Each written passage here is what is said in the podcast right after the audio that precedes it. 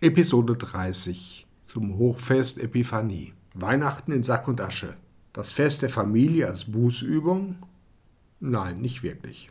Mein Lehrer Nummer eins, der mich wohl im Denken und Betrachten am stärksten geprägt hat, war Ferdinand Ulrich.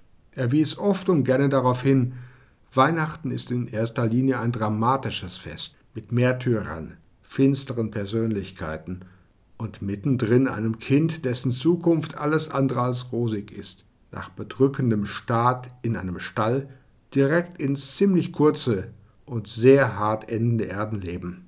Natürlich habe ich Weihnachten als Kind auch ganz anders wahrgenommen. Meine Eltern haben mich ja anders erzogen, so dass ich mich auf Weihnachten freute. Nicht so sehr auf Geschenkeberge, sondern auf besonders intensive familiäre Nähe. Es gab ein Weihnachtsfest, bei dem es diese Nähe nicht gab. Ich verbrachte es in Odessa. Meine Mitbewohnerinnen waren wie die Gastfamilie bekennende Atheisten. Und einer dieser beiden jungen Frauen aus Deutschland war deutlich anzumerken, dass sie ein Weihnachten ohne irgendeinen Beigeschmack von Familienfest sehr genießen würde, über alle Maßen genießen würde, jedenfalls meinte sie das. Hier unter Atheisten, die mit Weihnachten überhaupt nichts zu tun haben wollten, feierte ich ein Weihnachtsfest, das ich nie vergessen werde. So schön war es. Die katholische Kirchengemeinde Marien entschlafen war damals eine Gemeinde mit drei harmonierenden Flügeln. Sonntags gab es drei Messen. Die erste für polnischsprachige Gläubige, die zweite anderthalb Stunden später in russischer Sprache und dann folgte regelmäßig noch ein Gottesdienst für ukrainische Unierte. Ich gehörte zur russischsprachigen Gemeinde, die mit Verlaub die bunteste war. Hier feierten Studierende aus ehemaligen sozialistischen Bruderländern, vornehmlich aus Afrika und Asien. Es waren aber auch nicht sozialistisch geprägte Briten, Franzosen, Italiener, Spanier und ich als Deutscher dabei. Die Christmette, die um Mitternacht gefeiert werden sollte, stand nicht im Aushang und wurde auch nicht bei den Vermeldungen bekannt gegeben. Pater Ignazi, ein Salesianer, wollte diesen besonderen Gottesdienst ursprünglich nur mit seinen beiden Mitbrüdern feiern. Im letzten Moment überlegte er sich anders und sagte uns ausländischen Studierenden Bescheid, dass die Kirche zu später Stunde das Licht im Inneren leuchten lasse und dass die Tür dann offen sei. Ich machte mich früh auf den Fußweg. In Odessa war am 24. Dezember ein ganz normaler Arbeitstag. Die Busse fuhren normal. Zu dieser Normalität gehörte aber ein äußerst dünner Fahrtrhythmus. Als ich an der entscheidenden Kreuzung stand, wo auch die Bushaltestelle war, hielt neben mir ein Routentaxi. Der Fahrer machte die Beifahrertür auf und fragte mich, ob ich mitfahren wollte. Wollte ich nicht. Erstens hatte ich kein Geld dabei.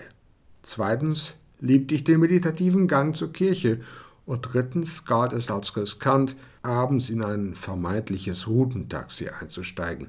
Also ging ich nach einem höflichen Nein weiter und kam bald auf den Vorplatz der Kirche. Ich sehe sie im Moment vor meinem geistigen Auge. Durch die kleinen Fenster schien Licht. Ich fasste an die Tür und sie ließ sich öffnen.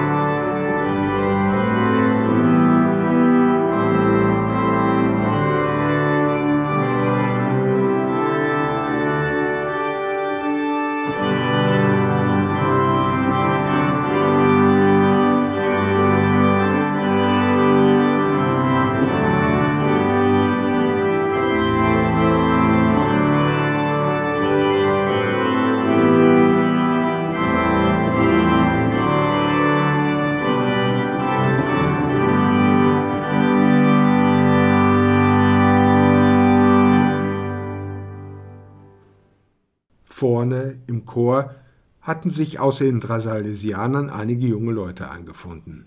Eine Pfeifenorgel gab es in der Pfarrkirche nicht, ebenso wenig Liederbücher. Die Liturgie war auf das Wesentliche reduziert und es gab viel bewusst gehaltene Stille. Der liturgische Friedensgruß dieser Feier hat sich mir so tief eingeprägt, dass ich ihn jederzeit ganz plastisch und in Farbe in Erinnerung rufen kann. Wir standen im gestreckten Halbkreis und jeder sollte die beiden Stehennachbarn mit dem Friedensgruß ansprechen, in der eigenen Muttersprache. Links neben mir stand ein chinesischer Student. Sein Friedensgruß war eine Verneigung. Die erwiderte ich, sprach dabei aber zusätzlich die deutschen Worte. Friede sei mit dir. Nach der Christmitte zogen wir alle wieder einzeln in die Nacht hinaus. Ab der Kirchhofspforte trennten sich die Wege.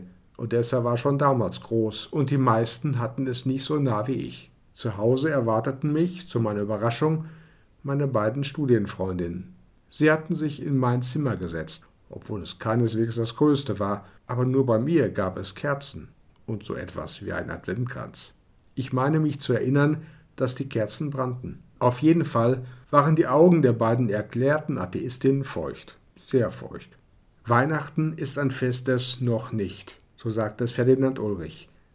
Der Retter der Welt ist geboren, aber noch nicht als Retter in Erscheinung getreten. Noch nicht aber er ist schon da. Gott mit uns, Immanuel. Das meint Weihnachten. Euch allen eine gesegnete Zeit.